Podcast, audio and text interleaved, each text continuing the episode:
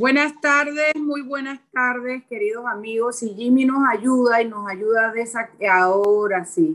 Es que estábamos, como decimos, trabaditos, que no podíamos desactivarlo. Ah, Jimmy no nos quería escuchar. No. Eso es.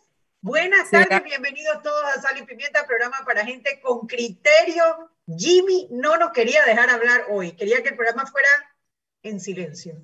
Está pidiendo aumento de salario, creo. Yo creo que era como la huelga de del Suntrax, así de, de, voces ah, eso puede ser que se, se anexó a la, a, la, a la, huelga del Suntrax y comenzó primero. Ay, puede ser, puede ser. Pero bueno, bienvenidos a Sal y Pimienta. Mariela. Programa para gente con criterio. Cuando uno encuentra que le cambie el nombre del chat. te, ayudo, te ayudo, te ayudo, estoy...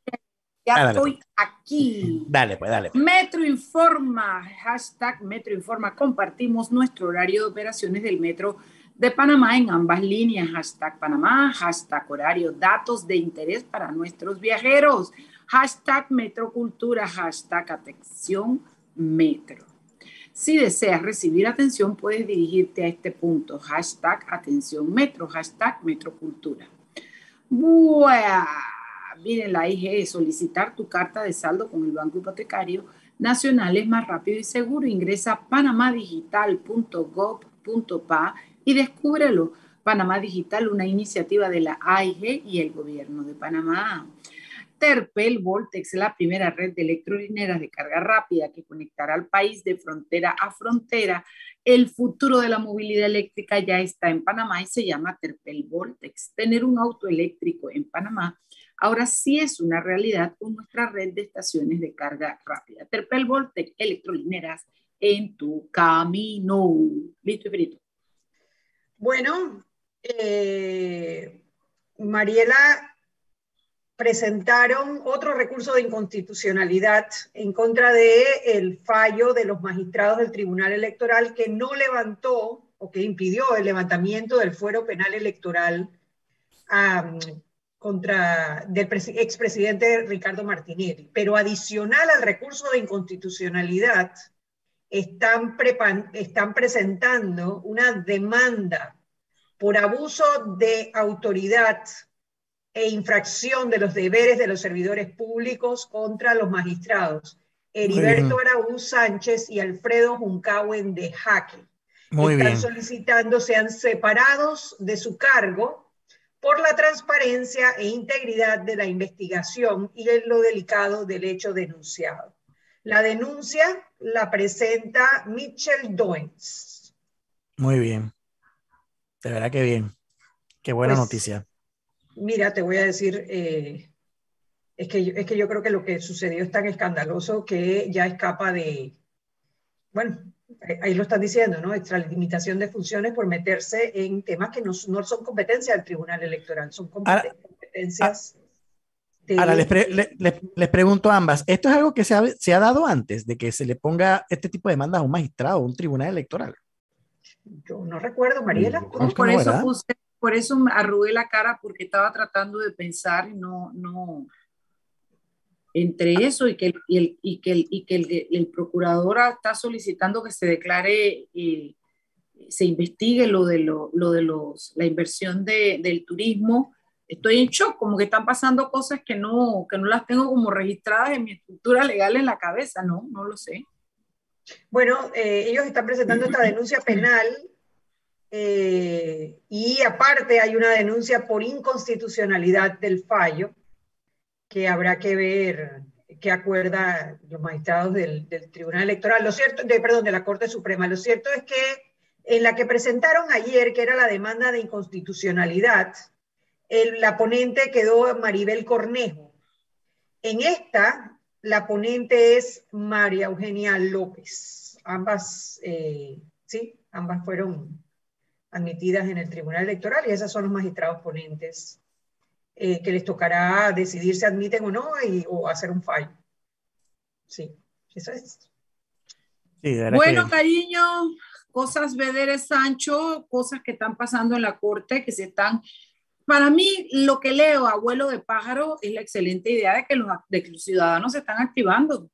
O sea, la gente ya no se está dejando meter los gols sin hacer nada, vamos a hacer algo. Entonces, esperemos que las instituciones de control de justicia respondan a estas iniciativas ciudadanas. Así es. Bueno, por el otro lado, eh, parece que hubo una demanda de inconstitucionalidad contra el proyecto de ley, con proyecto de no, perdón, contra la ley de incentivos turísticos que otorga el 100% de lo que se invierte en bonos o acciones de los proyectos turísticos en, eh, lo que le llaman créditos fiscales. El crédito fiscal es como un cheque para, para pagar impuestos que además hicieron que pudiese ser transferible lo que lo coloca casi, casi, casi como si fueran efectivos. Bueno, el, eh, Ramón Arias, eh, Ramón Ricardo Arias, presentó un recurso de inconstitucionalidad contra esta ley por dos cosas. Uno, porque lo hicieron a través de la Comisión de Comercio y cuando se afectan ingresos para el Estado, debió haber sido la Comisión de Gobierno. Ese es el primer argumento que ellos utilizan por lo tanto se viola el reglamento interno de la Asamblea y ellos, aducen eso es inconstitucional. El segundo es que hay una ley en la cual tú no puedes afectar los ingresos del Estado si no encuentras una renta sustitutiva. Y aquí no estamos hablando de, de 100 millones, 200 millones, aquí estamos hablando de una ley que ya tiene más de 1.250 millones en aplicaciones en solo 15 proyectos. Wow. Así que para que vayan, eh, solo 15 proyectos en menos de un año tienen 1.250 millones de dólares que, de ser aprobados, se traducirían en 1.250 millones menos que se recibirían en el Estado en cuestión de impuestos en los próximos cinco años. Eh, la demanda de inconstitucional fue presentada ya hace un tiempo y cuando se presentan estas demandas de inconstitucionalidad, le toca al procurador de la administración o al procurador de la nación emitir un criterio. La noticia hoy es que el criterio emitido por el procurador de la nación, Javier Caraballo, es que es inconstitucional por ambos temas y solicita a la Corte Suprema de Justicia declaren inconstitucionalidad este tema, inconstitucional este tema.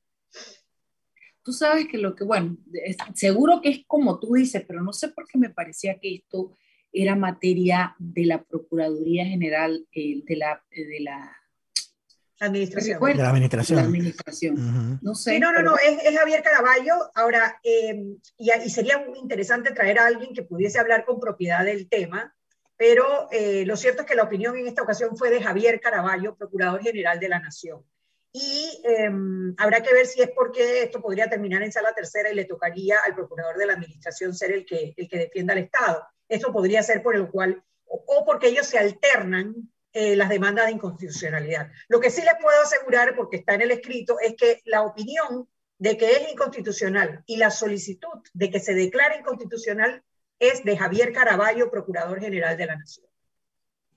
Bueno, esperemos porque la verdad es que en su momento discutimos el tema y realmente no hay cómo justificar que tú le reembolses a una empresa el 100% de una inversión turística. Sea, eso no hay país que lo aguante, no hay teta que aguante esa vaina, no la hay.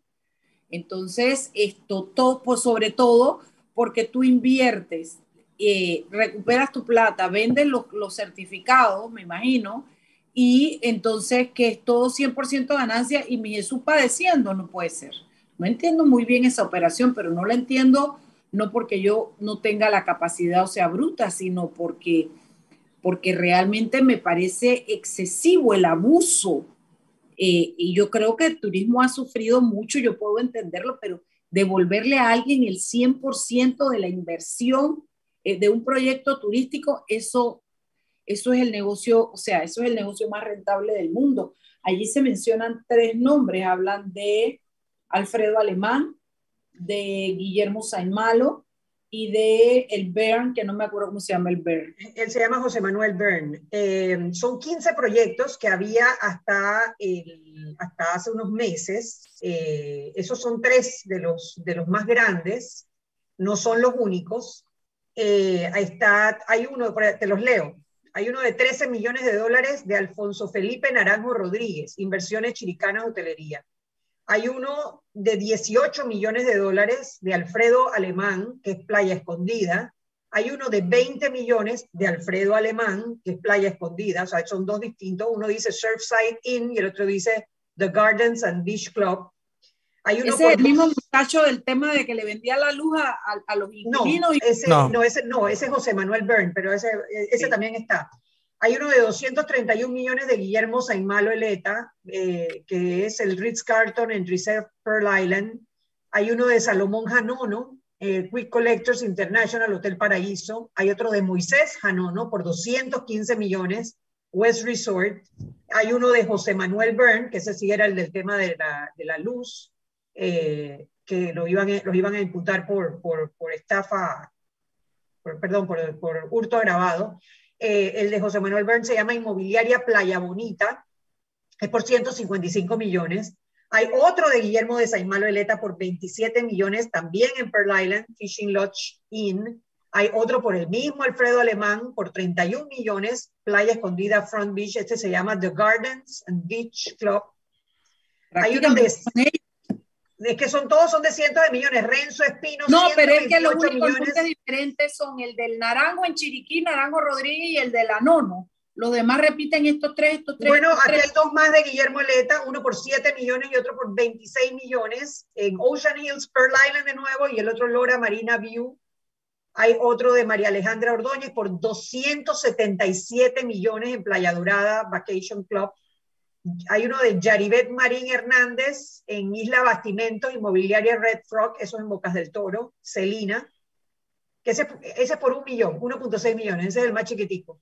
Y hay uno de Raúl Rubén Darío Prato en Santa Cruz, Inmobiliaria Montecarlo, por 65 millones más.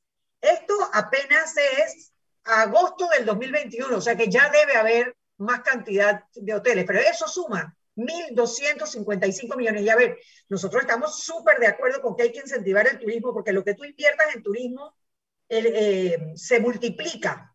El tema es que tú no puedes tampoco abrir la llave de esta manera sin controlar lo que te piden. Por ejemplo, el costo de la tierra. Nadie, nadie controla cuánto es el costo de la tierra, porque esto no es sobre la inversión, esto es sobre la venta de acciones. O sea que no hay ningún control sobre la inversión si no hay auditoría, por ejemplo, de cuánto costó la tierra, cuánto costó el edificio, cuánto va a ser el retorno, cuánto va a ser la inversión, es nada. Yo decido vender 155 millones y el Estado le devuelve a los que me compren esos 155 millones en acciones el 100% de lo que compren. No tiene sentido. O sea, verdaderamente no lo tiene. No lo tiene. ¿Queremos incentivar el turismo? Claro que lo queremos incentivar, pero de una manera ordenada y organizada porque no puede ser que tú abras esta herida en, en las finanzas del Estado dejándolo a la buena voluntad o al libre albedrío de los que decidan invertir. No es correcto, punto, digo yo. sí, estoy de acuerdo contigo. Eh, suscribo el 100%, suscribo, suscribo. Oye, hoy en la mañana presentó Luis Pinedo la solicitud para el cabildo abierto, ¿sabes? En el municipio de Panamá eh, y ahora, bueno, se supone que los ediles tienen cinco días para contestar, eh, para, para, responder la solicitud que se acompañó de más de mil firmas, el tema de eh, el, el, mercado, perdón, del cabildo abierto, del cabildo abierto. Me parece también otra buena iniciativa ciudadana se movió muy bien Luis Pinedo, ¿no? Consiguiendo esas firmas.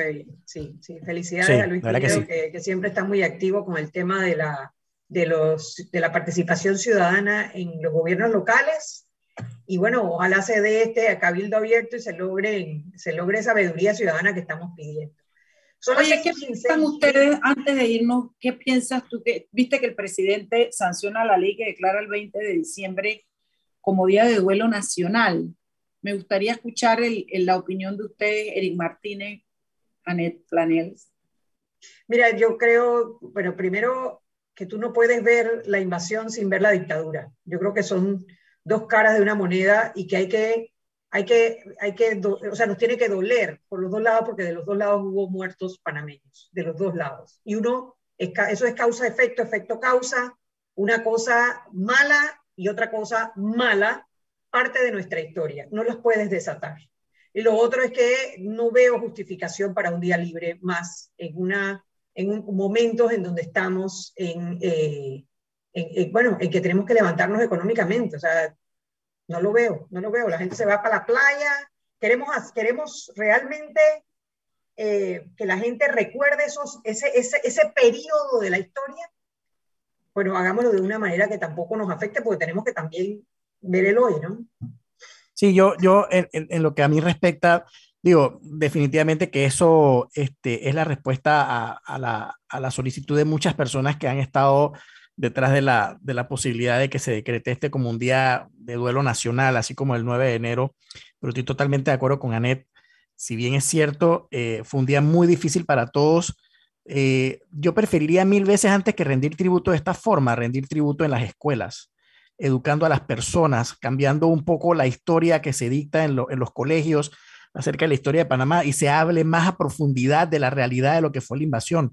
Esta invasión no fue un capricho de George Bush, esta invasión fue la consecuencia de de la narcodictadura que tenía Manuel Antonio Noriega y de la dictadura que había empezado en 1968. Digo yo entonces, siendo un poco exagerado, de por qué no también el 11 de octubre eh, lo decretamos como un día de duelo también, después de todo lo que sucedió a partir del 11 de octubre del 68, que muchos obviamente dirán, no, mira, ¿qué pasó esto? ¿Qué Torrijos? y etcétera. Pero también fue un día difícil, también fue un día donde, donde murió la democracia aquí en Panamá por 21 años y que tuvo que terminar con una invasión extranjera donde murieron miles de panameños al punto de que todavía no sabemos cuántos fueron. Entonces, para no entrar en ese debate, yo preferiría mil veces que de verdad nos, nos, nos, aboquemos a que el, el, el, el, relato histórico llegue a los colegios y que los muchachos sepan qué sucedió. Porque hay personas que, hay jóvenes hoy en día que no saben siquiera quién es Noriega, que no saben por qué fue la invasión, ni cuándo fue la invasión, ni qué pasó. O sea, hay gente que realmente está bastante aérea en este tema y si nosotros perdemos nuestra identidad y nuestra historia, lo estamos perdiendo todo. Así que yo preferiría mil veces antes que decretar un día de duelo que de verdad se refuerce un poco la historia y las relaciones de Panamá con los Estados Unidos en los colegios. Totalmente de acuerdo. Yo, yo, allí tengo, por eso les pregunté, pero tengo una sensación mixta, ¿no? Eh, yo sí creo que fue un día trágico y si bien fue la conclusión de un periodo trágico, eh, eh, creo que es el día que hay que conmemorar porque terminó un periodo trágico que también fue malo, pero es la forma como terminamos. Yo no creo que tenían que invadirnos, siempre se los he dicho a ustedes, yo creo que los Estados Unidos tenían otros mecanismos para sacar a Noriega, pero bueno, nos invadieron, hubo muertos. Lo que sí coincido y había pensado antes de oír a Eric es que ese día debiera ser un día en el que las instituciones públicas, en las escuelas, en los municipios y en todos lados, se haga una especie de relatoría, que sea que todos los panameños la tengan que escuchar.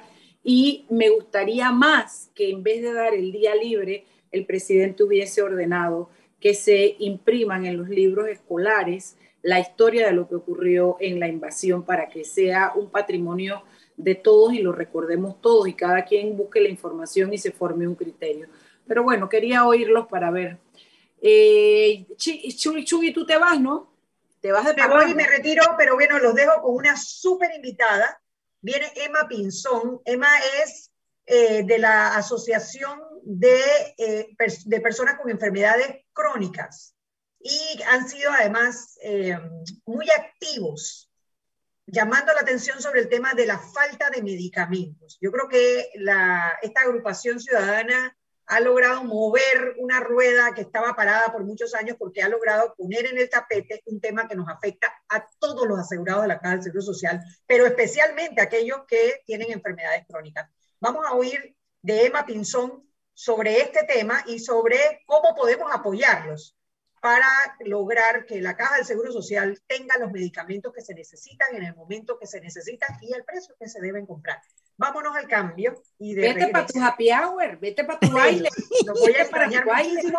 Emma, muchísimo gusto y gracias por acompañarnos. Los dejo con los dos mejores entrevistadores de la bolita del mundo. La respuesta, ¿viste? Tiene una chichita, yo creo, alguna de esas cosas de esa y blancura que le dan a él.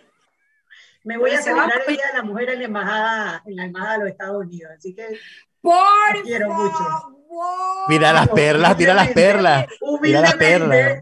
A mí no me invitaron, me voy a poner esbaraba. Dale, vamos. Vámonos al cambio de regreso más en sal y pimienta.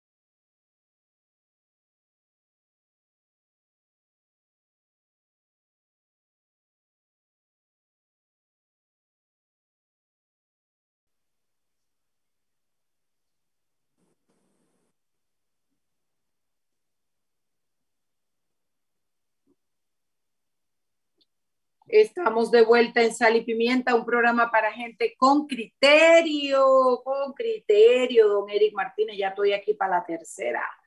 Dice, solicitar tu certificación de cancelación de obligaciones con el Banco Hipotecario Nacional es más rápido y seguro. Ingresa a panamadigital.gov.pa y descubre lo Panamá Digital, una iniciativa de la AIG y el gobierno de Panamá. Terpel, como aliado país y reafirmando su compromiso con la sostenibilidad, presenta Terpel Voltex, la primera red de electrolineras carga rápida en conectar a Panamá de frontera a frontera. Hoy es el principio de una historia de transformación. El futuro de la movilidad eléctrica ya está en Panamá y se llama Terpel Voltex Electrolineras. Doña Emma, siéntese que usted se ha paseado esa cámara de un lado y ella va y viene me tiene María, caramba, siéntese.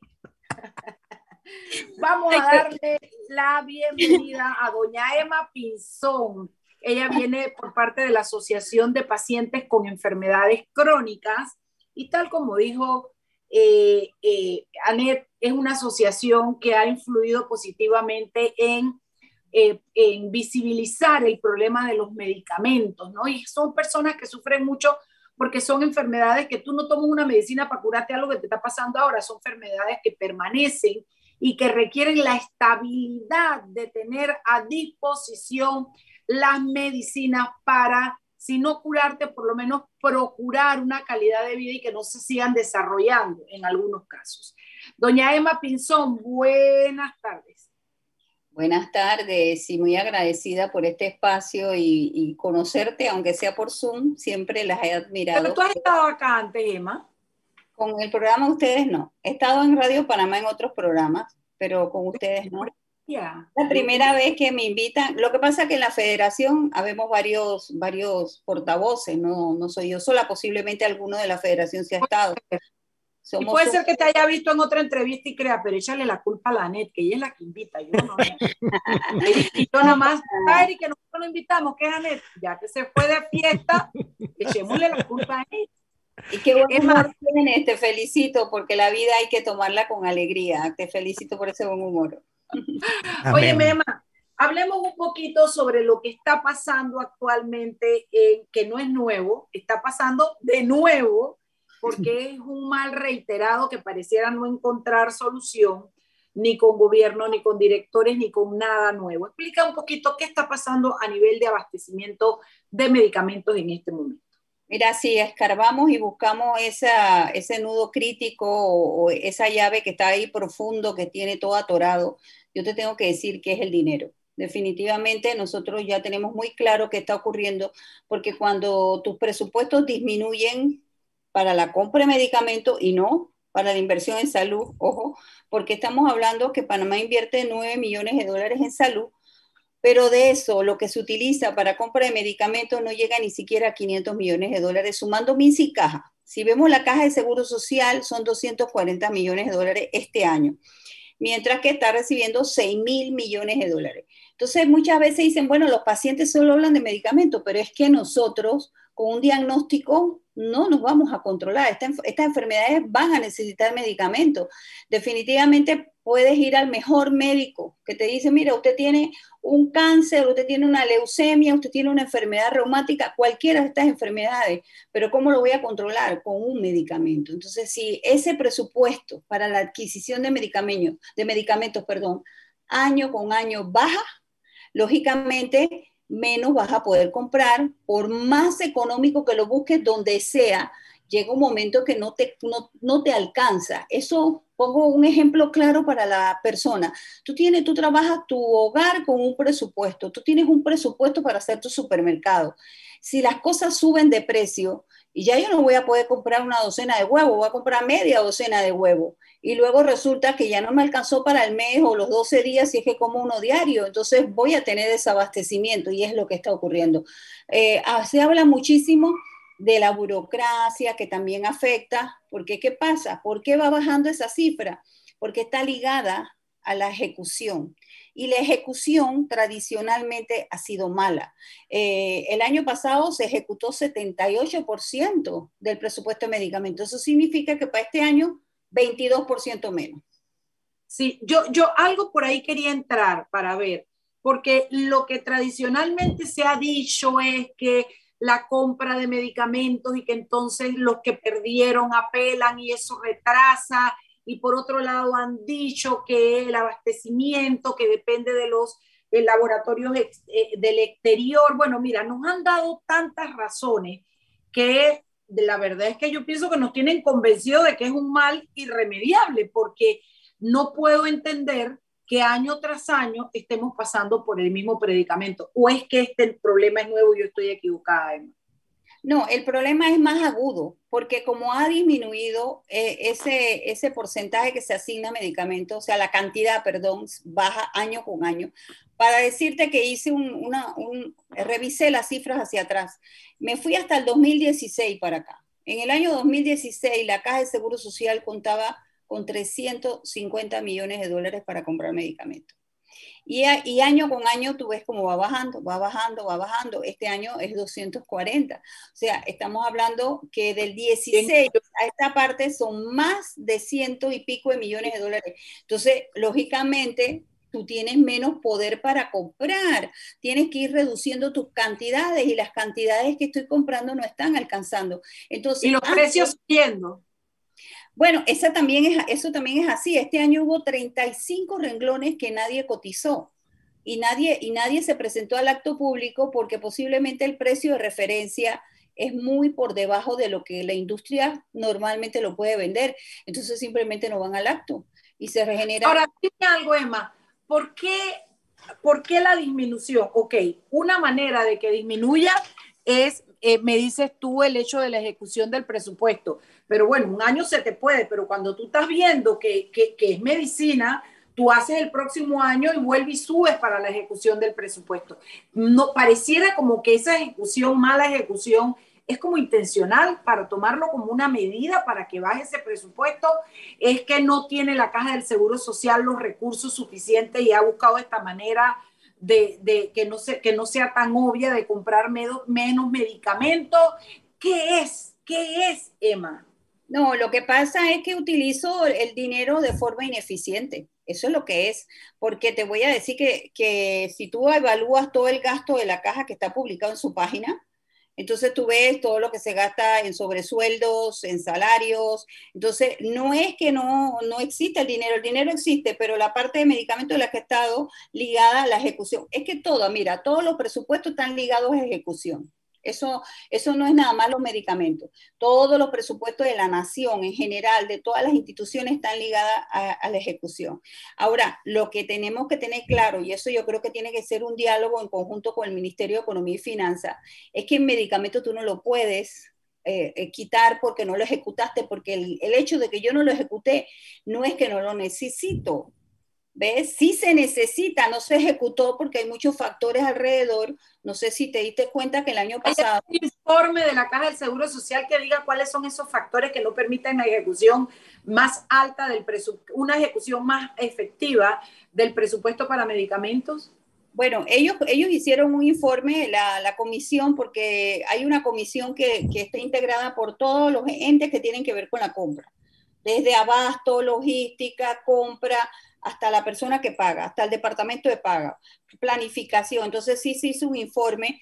Eh, yo te quiero decir que eh, se nos incluyó representantes de los pacientes, somos veedores de, ese, de esa comisión. Entonces nosotros detectamos, por ejemplo, en mayo del año pasado, se mandaron eh, los contratos a la Contraloría. La Contraloría rebotó 172 contratos, los devolvió a la caja para subsanación. Ya ahí viene el primer atraso, ¿ves? O sea, eh, lo, lo, devuelven porque la letra esta no está aquí o el número este te lo pusiste mal y, y, siempre hay un motivo para subsanar y devuelven los contratos.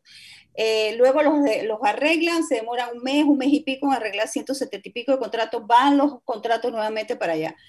Si nosotros no, no, no hubiéramos hecho la conferencia de prensa que hicimos en el mes de octubre, no devuelven los contratos a la caja. En un fin de semana refrendaron 130 contratos porque nos quejamos. Entonces, ¿por qué, ¿por qué tenemos que irnos a quejar si saben por eso, que... por eso es que me parece más una manera de, de, de, de, justificar los fallos que de verdad, porque si lo pudieron hacer en un fin de semana, Emma, ¿por qué no lo hicieron en un tiempo prudencial, no? Yo pienso que, que el país está atorado en la plata. Yo, creo que es verdad. Yo creo que es verdad. Mira, son las 6:34, nos toca hacer un alto. Vamos a un alto comercial y cuando regresamos eh, seguimos con la entrevista. ¿Ok? Vámonos, Jimmy. Dale. Y busco luz. Venga, venga. Sigo caminando. Pero quita la cámara, niña, que me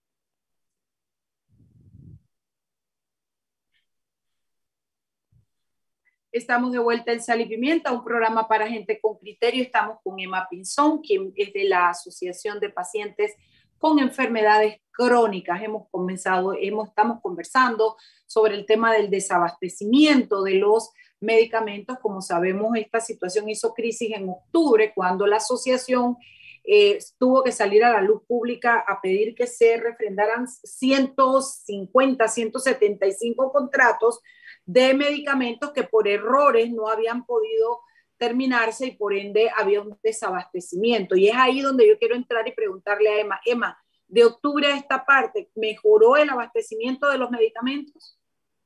Bueno, es que el fenómeno ese de que los contratos no se refrendaron sino hasta octubre es lo que estás viendo ahora. ¿Qué pasa? Las industrias, muchas incluso, tuvieron que correr porque de ahí a que te lo den y viene el cierre fiscal, ya sabes que si tú no haces una entrega de ese contrato, eso entra en vigencia expirada y después qué lío para cobrar la cuenta. Todo eso se formó este nudo que estás viendo ahora, porque entonces los productos no los mandan a fabricar hasta cuando no tengan el contrato en la mano. Es, eh, eh, ninguna industria va a arriesgarse a hacer una fábrica de un producto si no tiene un contrato por delante, porque luego qué va a hacer con, la con el medicamento. Entonces, ahora lo que estamos viendo en estos primeros meses del año es reflejo casualmente de ese nudo que se formó el año pasado. Ahora, cómo poder arreglar el problema. Que ya sabemos que incluso hay, hay proveedores que le han dicho a la institución, yo te entrego en junio, así, ya pagaron la multa, ya, ya, ya pasaron por todo de pedir prórroga, prórroga, tiene, te dan tres prórrogas y después viene la multa. Ya lo hicieron. Entonces, mientras tanto, ¿qué se hace con el paciente? ¿Está alguna solución? no existe ninguna posibilidad de reembolso, por ejemplo, de la caja del Seguro Social al paciente que compra su propio. Siempre hay los que no lo pueden comprar, lo tengo claro, pero aquellos que pueden comprar el, el, el, el seguro no les reembolsa si, si no tiene la medicina la única, el único reembolso que la caja hace es cuando usted hace un procedimiento fuera de la institución y que tú lograste probar que la institución no te lo puede hacer. Cada asegurado tiene derecho a 50 mil dólares para ese tipo de, de, reembolso, pero es, por ejemplo, una operación de corazón abierto que qué sé yo que no se puede hacer en la institución y te la haces en la privada o sales fuera del país. Eh, eh, eso es lo que, lo que se estipula. Pero en cuanto a medicamentos, de forma legal no hay nada. Sí han habido propuestas y bueno, yo, tú sabes, los años que tengo, yo, yo sí recuerdo las farmacias subdrogadas que se dieron un tiempo atrás, que las farmacias privadas surtían. Ahora bien, el tema aquí está es los precios de la privada y a cómo le voy a vender, porque la diferencia en precio es enorme. Y si ya hablamos que la caja económicamente está colapsada, imagínate que se pague a los precios que las farmacias venden, las privadas, bueno, eso sería algo que no se puede sostener en el tiempo. Yo lo considero. ¿Aló? ¿Sí me escuchan?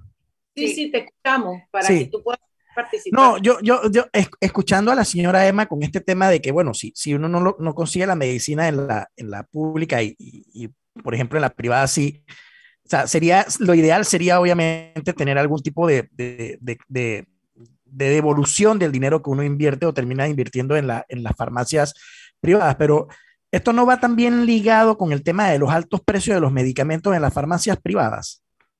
Bueno, los precios en la farmacia privada es un tema separado, porque sí te puedo decir, bueno, yo no sé si sabes que soy farmacéutica, yo trabajé en el recetario de farmacia comunitaria toda mi vida, eh, así que la diferencia en precio es abismal, pero abismal como para darte un ejemplo, eh, la famosa lodipina, que es uno de los agotados que tenemos en este momento, para la caja le vale menos de un centavo la pastilla.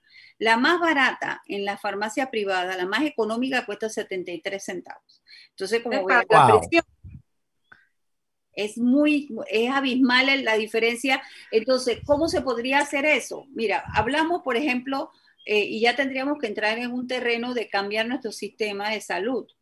Hablemos, hablamos mucho de Colombia, pero es que Colombia, la farmacia, la medicina está externalizada. El Estado tiene aseguradoras, o sea, hazte cuenta, todas estas aseguradoras hacen trato con el Estado y ellas se encargan de atender a la población. O sea, no hay hospitales, no hay un Santo Tomás, no hay un complejo, son puros hospitales Estados Unidos igual. Pero entonces Estados Unidos igual, pero entra la protesta entonces de que estamos privatizando la salud y que entonces entran los que dicen que no y que o sea, realmente es, aquí es como que no hay manera de dónde agarrar este nudo. Porque cuando tú haces esto, entonces es que la estás privatizando y estás dándole la plata a la empresa privada y el Estado está engordando empresas y el negociado y la cosa. Sí, porque te cuento que sí ha habido su, su cualquier cuita en el sistema colombiano. Inventaron pacientes que no existían, eh, entonces le pasa la factura al Estado de que tenía no sé cuántos pacientes con tal padecimiento y no existían en realidad. Entonces, esto es un tema complejo, pero mira, yo creo que hay que empezar por tener claro algo. La salud debe ser un servicio de la nación, está, está en, la, en la constitución y el Estado lo debe suministrar íntegro. A mí, para mi parecer y mi opinión, con los años que tengo padeciendo esta enfermedad, no debe ser una caja de seguro social la que dé la salud. el seguro social se debe encargar de la jubilación y el servicio de salud debe estar separado de la institución. Bueno, ese, ese, es el método que venimos sugiriendo hace mucho tiempo de dividir y que la, la Caja del Seguro Social sea administración, sea jubilación, sea pensiones y el Ministerio de Salud trabaje lo que es la salud, ¿no? No ha habido manera de, de poder eh, lograr que, que, este tema se haga, ¿no? Porque hay muchos intereses de gremiales, la gente no, no, no quiere, tú sabes, cambiar ese chip, e, e, esa zona de confort, la, forma como yo trabajo y el saber que, que, me van a mover, que me van a hacer otra cosa, bueno, ahí, ahí eso viene como una protesta de los propios gremiales que hay dentro de la institución. Pero nosotros como pacientes sí estamos de acuerdo en que eso ocurra y, y, que yo pienso que vamos a tener un servicio de salud más eficiente, porque cuando la caja recibe 6 mil millones de dólares, pero se lo gasta en administración, que eso debe salir de la administración propia que debe de tener para su fondo de jubilación. Entonces termina la salud siendo utilizada para otra cosa y no para suministrar la salud. ¿Podrías decirme, Emma, qué medicamentos en este momento están haciendo crisis que son importantes para las enfermedades crónicas? Bueno, los más importantes son aquellos que se utilizan en las enfermedades de, eh, nuestro país, que son eh, la diabetes y la hipertensión. En mi enfermedad también tengo agotados, pero ¿dónde se afecta más la población? Cuando tú no tienes los antihipertensivos y no tienes los medicamentos que te bajan la glucosa. A veces no hay siquiera insulina, no hay metformina en este momento que se utilizan en los diabéticos. Eh, la nodipina va y viene, el inversatán va y viene, el perindopril va y viene, todos esos son medicamentos que son cruciales Ah, se acaba de aprobar una lista de 130 renglones para comprarlos de forma expedita a través de otro sistema. Eh, y eso fue a través pues, de, esta mesa que, del diálogo que instaló el presidente de la República. Mañana se va a publicar en Panamá Compra la lista de los 130. Es un experimento, quiero que sepas, ojalá salga bien. Se va, eh, un método totalmente diferente porque se puede... método, si lo conoces bien, Emma. Sí, eh, mañana primero se definió la lista a través de la Comisión de Desabastecimiento Crítico que está nombrada por ley, la, la ley 97 de, octubre del 2019. Esa comisión revisó la lista que la caja mandó y aprobó publicar los 130 productos. Una vez publicado, la Caja de Seguro Social solicitó, el director general solicitó que la junta directiva aprobara. Ya lo aprobaron hoy, mañana lo suben en Panamá Compra cuando entra en Panamá Compra hay tres opciones. Hay una opción que subasta a la inversa. Los proveedores van a poder cotizar y pueden refutar su precio, o sea, proponer otro una vez. Luego ya eso queda congelado y me imagino que ganará el de mejor precio. Luego tienes otra, otra que es cotización. Si la subasta a la inversa no funciona, pueden cotizar y eso va a ocurrir cuando solamente hay un solo proponente en la República. Y por último, si no hay nadie en la República que se presente al acto, la Caja de Seguro Social va a poder negociar con empresas extranjeras. Entonces, esto va a ser algo totalmente novedoso. Nosotros como pacientes tenemos la esperanza que funcione, pero también estamos alerta a que no vayan a comprar por comprar, porque tenemos que garantizar la calidad de lo que se va a comprar. Si tú tienes una... ¿La lista es de productos genéricos o es por medicamentos, o sea, de marca, de la lista. La lista se publica con nombre común, se llama. O sea, el, no es genérico en sí, sino el, compuesto. el compuesto, exactamente, así mismo. Y entonces, eh, por ejemplo, está, como te dije, la metformina está en la lista, la, o la insulina NPH está en la lista, y la simvastatina está en la lista, y algunos más que, que ahorita no me vienen a la mente, pero eh, se colocan con el nombre común. El proveedor nacional que pueda proveer se presenta. Si no hay nadie en Panamá, entonces, me imagino que lo que no entiendo es cómo los proveedores del extranjero van a conocer la lista. No sé si han hecho algún tipo de divulgación para que se sepa este nuevo, porque esto es un, nuevo método de compra de urgencia, de urgencia. No es que va a continuar, simplemente se va a usar cuando la caja ya hizo los actos públicos y nadie se presentó. Hay varios medicamentos que son también para enfermedades mentales, para la depresión, que nadie se ha presentado, están publicados. Entonces, una vez que ya se agotó, porque no, no se pretende tampoco lesionar a los proveedores nacionales que también dan empleo, la idea es que veamos por qué no fuiste. Por ejemplo, tenemos un laboratorio nacional que no se presenta los actos en la caja y es nacional y queremos desarrollar la industria nacional. Entonces tú te preguntas por qué no van, porque posiblemente como compra el precio que la caja tiene. No, por el método de pago también puede ser que no aguanta. es, es muy cierto. De dar un crédito y es tener que esperar eh, eh, eh, todo, mucho tiempo para poder comprarlo. ¿Qué sigue? Ya se nos acaba el tiempo, Emma. ¿Qué sigue para la asociación? Más o menos para cuándo se supone que podemos tener una respuesta de, esta, de este nuevo método que se está aplicando.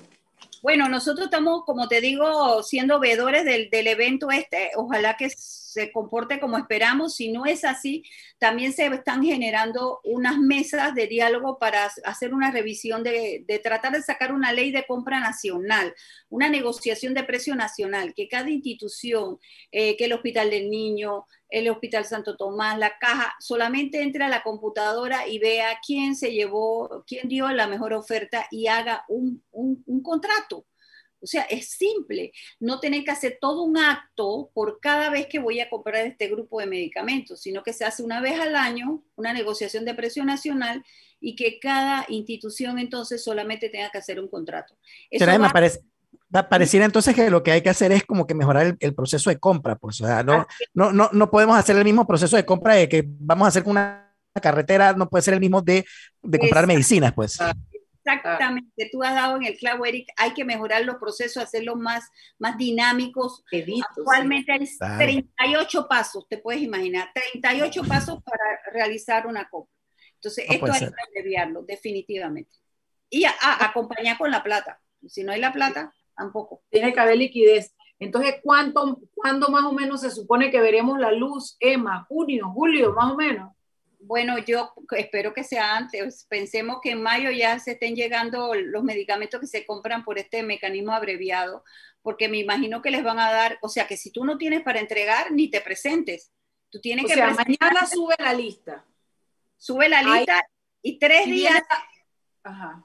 Y vienen los tres, los tres procesos que dice, por un lado vamos a sugerir otro precio, esto pasa, sí, ya estamos, estaríamos a principios de abril, quiere decir que si esto termina de aquí al 15 de abril, todo lo que es el proceso, sí, habría la posibilidad de 30, 45 días más para la entrega de la compra, siempre y cuando la caja tenga el dinero para pagarlo, ¿no? Así es, así es. Que eso es lo que yo, yo sí dije, bueno, sacaron un decreto, pero no especifican el dinero, cómo va a llegar, y si no hay dinero, puedes tener toda la buena voluntad, pero el dinero es el que mueve este, este tema. O sea, el medicamento, nosotros quisiéramos que fuera un, una cuestión de ayuda. No, no, no, es un negocio, es un negocio y es el segundo negocio más lucrativo después de las armas, de los legales, por supuesto.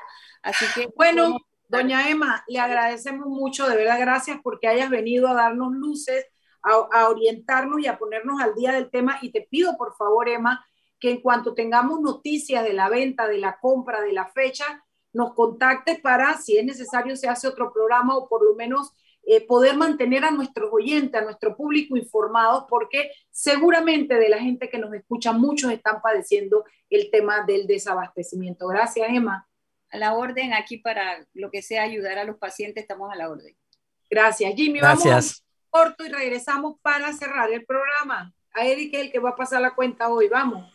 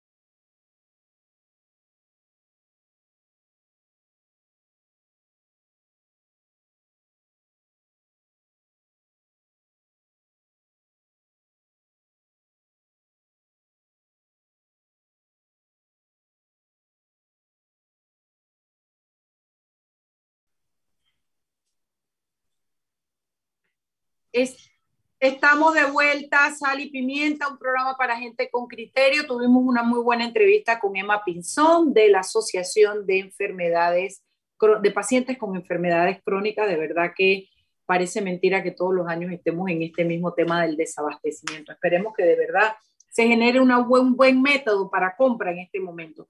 Eric Martínez, ¿tú a quién le pasas la cuenta? Bueno, a, a todos, a, las autoridades, a todos los gobiernos, no voy a decir que este gobierno, porque este no es un problema eh, exclusivo de ellos, es un problema que se viene dando hace mucho tiempo y arrancaste diciendo lo que tenía en la mente, que es increíble que a pesar de tanto tiempo, todos los años que pasan, seguimos viendo el mismo problema una y otra vez. Y ojo, no solamente es el tema del abastecimiento, es el tema de la atención, es el tema de las citas, es el tema de las operaciones, es el tema, todo el tema salud. Eh, pareciera, no sé, como si, igual que, el, igual que la educación, pareciera que al final no le damos prioridad o no le damos la importancia que se merece el tema de la, de la salud y la educación, en este caso de la salud, porque estamos hablando de eso hoy. Eh, ¿Y por qué les paso la cuenta a ellos? Porque hablando con la señora Emma, llegamos a una conclusión bien sencilla. O sea, no podemos seguir licitando o, o, haciendo el, el, proceso de compra de medicamentos, solamente en este punto en particular, de una manera tan complicada. 38 pasos, dijo la señora Emma. 38. Y cada paso puede demorar semanas, por no decir meses.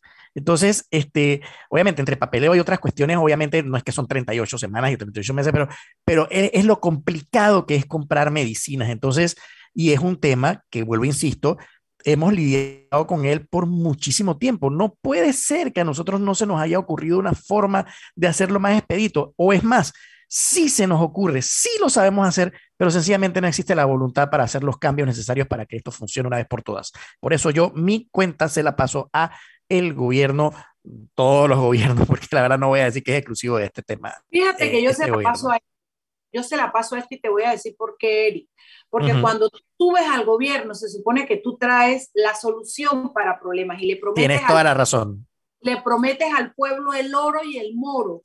Y Así eso es. pasó con, las, con la educación que era la estrella. Y yo no puedo creer que Nito Cortizo haya pateado la bola del tema y el problema del, del IBM pa, para simplemente no asumir el costo político. Pero todavía le critico más, porque tú puedes incluso patear la bola y no querer asumir ese, pero que tú no puedas definir, vamos a separar que, la, que el, todo lo que es medicamento y servicios médicos sea solo el Ministerio de Salud y que la administración sea solo la caja. Yo le paso la factura directamente al director de la Caja del Seguro Social, ¿cómo que se llama Lao? Enrique Lao. Enrique Lao y a este gobierno que, que, llegaron y aparentemente están improvisando y tenemos exactamente el mismo problema de siempre y no tenemos soluciones. Entonces, esa junta directiva que tienen, tampoco hubo voluntad para cambiarla. No ha habido voluntad para cambiar nada. Subieron prometiéndolo todo y todo se mantiene igual. Palabras, palabras, palabras vacías que no se cumplen con hechos y el resultado es que tenemos el mismo problema de siempre. Es correcto, así es. Yo se lo Tienes paso, toda la razón.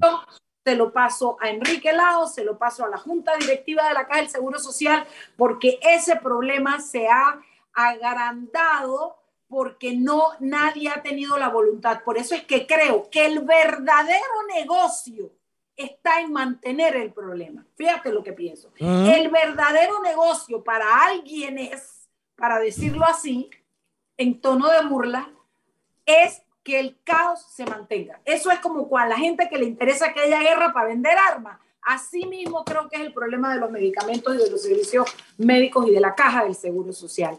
Dicho esto, son las 6 y 59. Chuni debe estar en alguna chichita de radio blancos. Como ella es así, pues, y es la dueña, nosotros tenemos que aguantar. Vaya el Ernesto M allá donde ella está en la chichita. Ahí dice que usted tiene una chichita de radio blanco, te lo prometo. Tú vas a ver, tú vas a ver que ella lo va a publicar. Bueno, mis queridos oyentes, nos vemos mañana. Mañana vamos a hablar de Musicalion, vamos a, a, enterarnos porque usted va a poder ir. Mire, es un gran evento donde por primera vez en mucho tiempo pueden ir sin mascarilla, disfrutar gratuito, unos espectáculos súper lindos. Mañana vamos a saber de todo eso. Nos vemos mañana, Eric. Chao, cuídate. Hasta luego, cuídense. Todo, gracias, Jimmy.